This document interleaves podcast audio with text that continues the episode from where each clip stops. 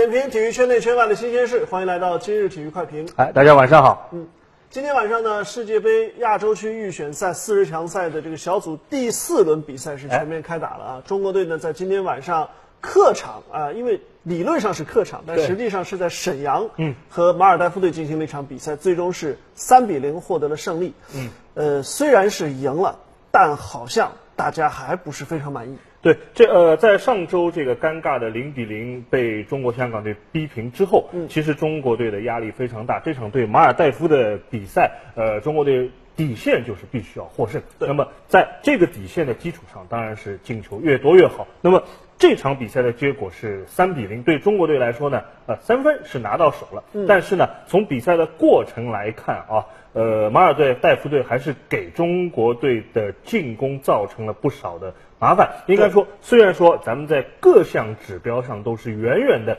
超出对手，但是我们的得分能力还是不强。明明可以还多进几个球的，对最终的结果只是三比零而已。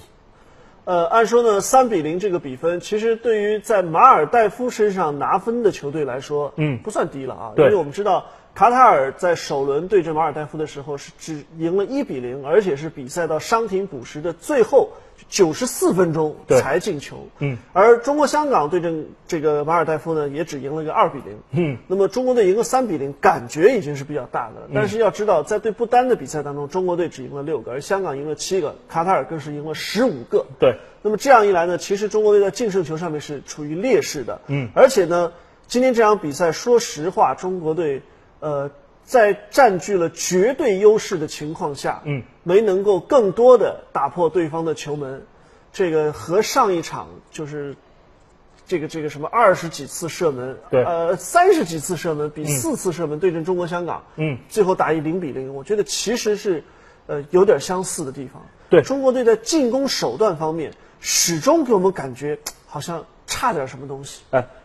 正如小辉所说的，这个因为呃，中国香港和卡塔尔在这个不丹身上是捞足了这个净胜球，而相对来说，咱们在净胜球上已经是处于落后。那么虽然说呃，对马尔代夫我们多拿了一两个净胜球，但是这一两个净胜球好像是呃并不解气啊。对啊那么从比赛的过程来看呢，我觉得呃中国队是呃其实中国国家队呃从呃佩兰之前在富国时代已经这个打造了一个基本的战术，那就是基本上还是以地面进攻为主，以脚下为主，以中路突破为主。那么这种打法，我觉得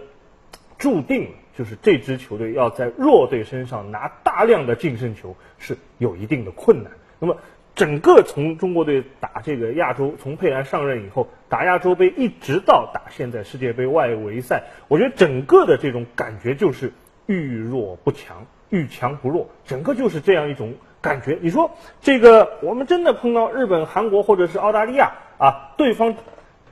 实力比我们高啊，真的要呃赢我们也没有那么容易。对但是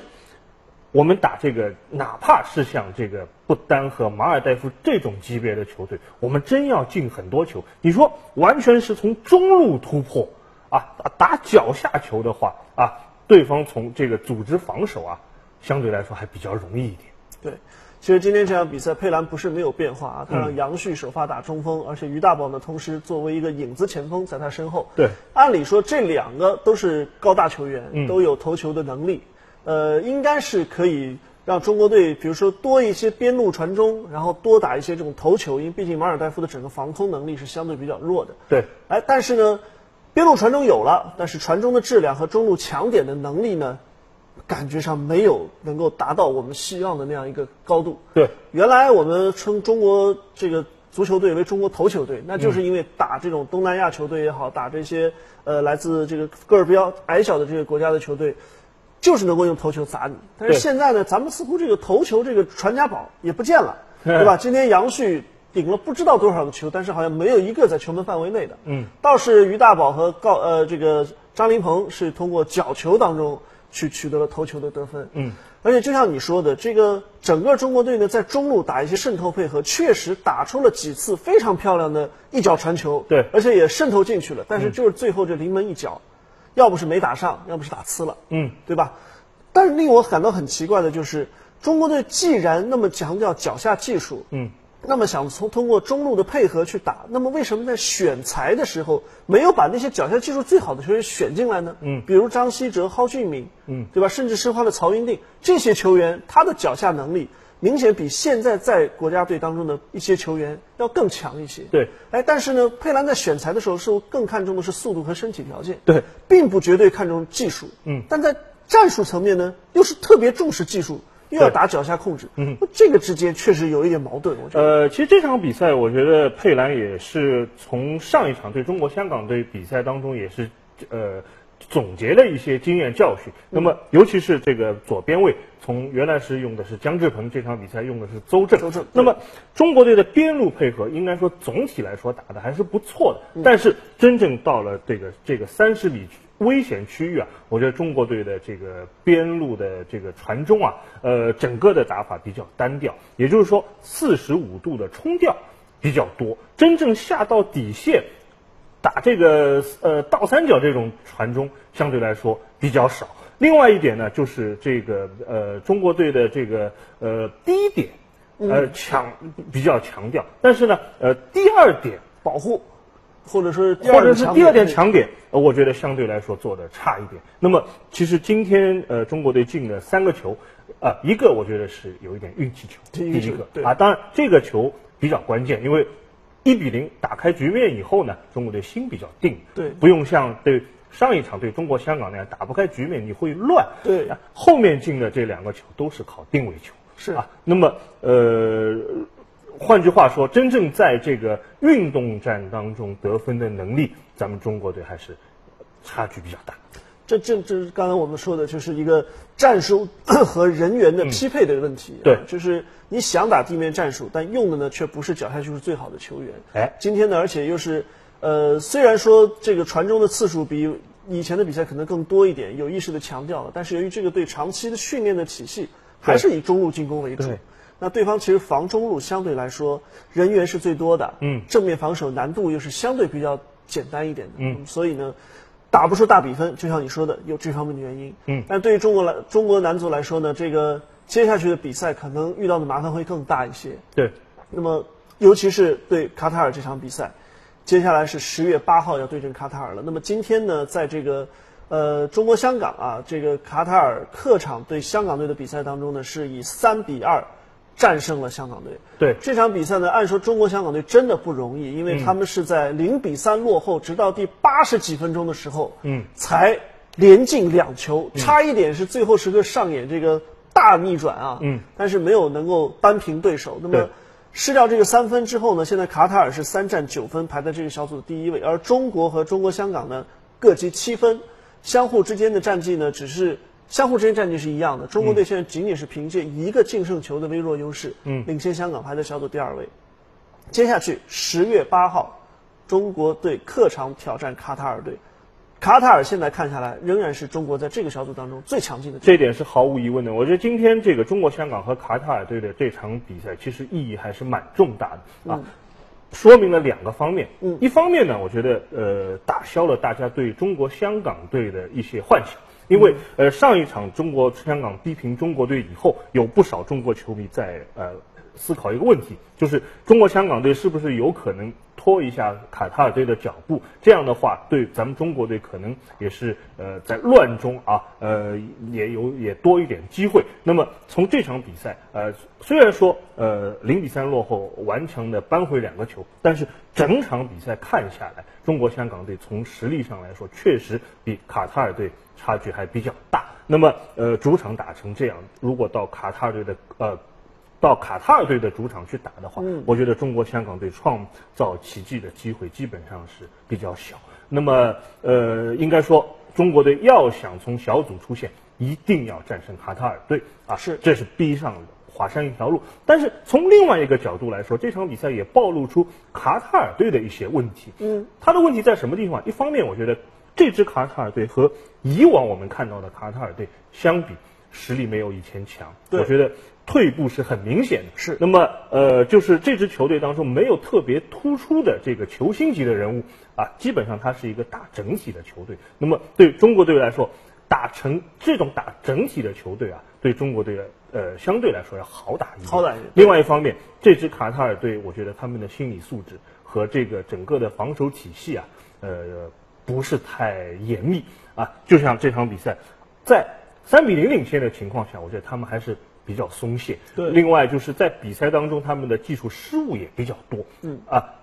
那这些因素啊，都有可能成为咱们中国队的可乘之机。对，按理说中国队在这个小组当中，既然是种子队，实力也应该是最强的啊。嗯而作为卡塔尔来说，即便在第二档球队当中，也算不上是一支最强的队伍。对但是呢，我们也知道，中国队每次去西亚打比赛啊，幺蛾子事情特别多。对，那么我们现在看从积分形势来看，卡塔尔九分，中国队七分。如果在十月八号的这一场客场作战当中，中国队输掉的话，嗯，那么直接就已经落后对手将达到五分之多。对，那么你想要通过小组赛阶段来追上对手，拿到小组第一，直接晋级，嗯，这个可能性就是微乎其微的。对也就是在客场的这场比赛当中，必须你至少是打平，嗯保证两分的差距。那么回到主场，争取赢对手，那么还有可能以一分反超，嗯，最终拿到这个呃小组第一。嗯，那么现在看下来，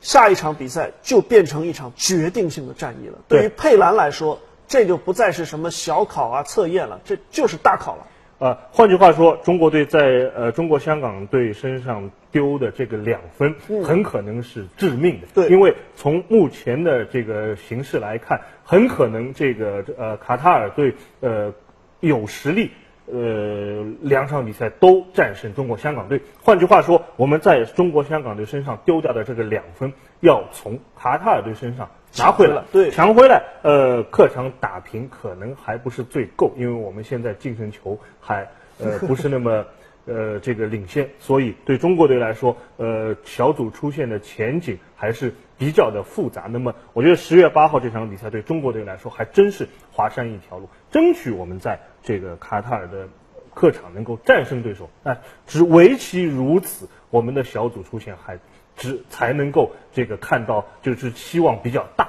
嗯十月八号的比赛呢，当然非常重要，但是毕竟呢、还有一个月的时间啊。对我们稍微放一放。那么，呃，因为眼面前呢，就是这个周末就有更加关键的是中超联赛当中的这个所谓的冠军天王山啊，对就是这个上海上港主场对广州恒大的比赛。那么比较有意思的是呢，我发现在今天的这场国家队的比赛当中呢，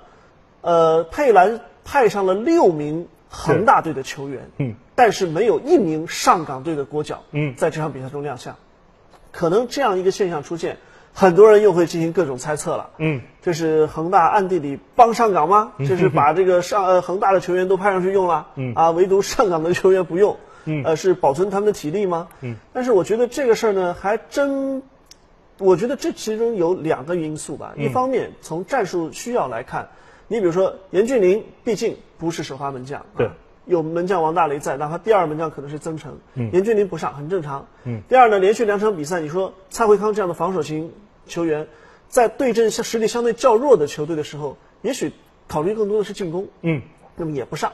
那至于吴磊呢，第一场打了，第二场呢，考虑到第一场的状态不太好，那么可能他更想用高中锋去打。嗯，那么吴磊这个，呃，位置啊，他的技术特点啊，不符合打这个马尔代夫这种球队。嗯，所以这可能是佩兰没有用人的一个真正的原因。嗯，啊，但是这么大面积的用这个恒大队的球员，而且今天这场比赛其实整个国家队，他只用了来自四个俱乐部的球员啊，恒大六个人，另外呢，鲁能有三个，对顺天有三个，嗯，最后呢，这个国安有两个，张成栋虽然也是算是半个国安吧。这租借出去的嘛，对对吧？也算半个国安的，所以按理说这个 Big Four 的俱乐部，这个前四强的俱乐部应该是这个国脚人数最多的，偏偏上港一人没用。我相信这当中已经展开了一个关于在国家队内部展开一个关于周末这场天王山战役的一个内战。哎，本周六这场这个上港对广州恒大的这场天王天王山战役，我觉得呃可能呃很多球迷对他的关注程度一点也不亚于国家队的比赛。那么我觉得中国足球反正这个总的来说吧，这个八卦也是中国足球非常重要的一个组成部分。那么不管怎么说，这场比赛，呃，就像你说的，这个佩兰用了六名恒大的球员，一呃呃，上港的这个几名国脚一个也没有上。那么从客观上来说，嗯，上港队确实是占到了一定的便宜。那么当然，呃，有各方面的因素，就像你说的，这个吴磊和蔡慧刚在他们的这个位置上，呃，这场比赛是不是佩兰有其他的考虑，这是一方面。另外一方面呢，我觉得可能啊，呃。目前的国家队是以郑智为核心组建的球队，那么这个呃相对来说可能多用一些这个恒大的球员呢，呃佩兰考虑到这个呃磨合的成本啊，配合的这个默契程度啊，相对来说都要呃更方便一些。那么呃呃整个的战术体系呢，可以把这个恒大队的这个一套东西啊。呃，靠背不走样拿过来。那么，如果说你把这个蔡慧康或者是吴磊放进去的话，呃，可能呃相对来说，呃，他呃佩兰还需要他们这个在磨合上，呃，也需要多做一点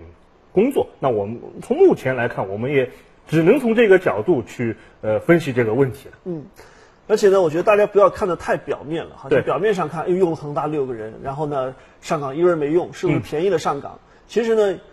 首先，球员在这个阶段一直保持有比较强的训练和比赛，是维持状态最好的办法。对，其实上港球员少打一场比赛，表面上看是节省了体能，但是对于竞技状态的保持，未必一定是好事情。嗯，这是一方面。再一方面呢，恒大虽然上了六个球员，但是要知道郑智在下一场比赛当中是停赛的。对，他这场比赛就算踢满，对下一场比赛没有任何影响。嗯，另外呢。张琳芃和郑龙其实是在下半场先后被换下场了，也得到了适当的休息。嗯，真正打满全场的恒大球员，也就是于汉超、梅方和邹正。而梅方和邹正呢，作为后防线的球员，体能的消耗相对来说又是偏少一点的。对。那么从这个意义上看呢，其实上港在这个体能方面占到的便宜并不多。对。更何况还有一个竞技状态的保持问题。嗯。所以真的，你说下一场比赛，因为今天这场国家队比赛用人的不平衡。会导致某一方占多大便宜？嗯，还真不好说。对，反过来说呢，从上港的角度来看，嗯，呃，蔡慧康和吴磊他们的体能都没有什么太大的问题。呃，像这个之前的国家队一期集训的时候，呃，呃，这个。蔡慧康和吴磊在这个东亚杯的比赛当中都是呃竭尽全力去打的，但是回到联赛当中，他们的状态依然是有所保证。那么呃，我觉得呃，即使呃他们在这个比赛当中上场的话，呃，对周末的比赛，我相信啊，凭借他们的这种呃呃年轻力壮啊，呃这这这样一个整个的体能状况的话，呃，我觉得打不打这场比赛应该关系也不是太大。嗯。好了，那么关于这场国家队的比赛以及国家队比赛而引出的关于周末这场天王山之战呢，我们相信接接下去几天的节目还会持续来关注，嗯，尤其是这个冠军天王山将是我们这周的关注的焦焦点啊。所以节目最后还是通过互动平台来看一看大家对今天国足表现的一个评价啊。同济 life 就说了，今天呢也就横梁的表现比上一场好一点，嗯，确实上一场打了四个横梁立柱啊。对，千佛山下明湖岸边说，首先祝贺中国队三比零击败马尔代夫拿到三分，但是，呃，记得十几年前中国队是以一比零赢的，呃，十比零赢的对方，不知道是马尔代夫队进步了呢，还是中国队退步了？嗯。呃，彭春万里也说了，虽然是赢了，但是踢成这样，还是别想进十二强赛啦。嗯，呃，这个稍微悲观了一点啊。对，机会还是有的。我觉得对足球比赛来说，拿到三分就是硬的。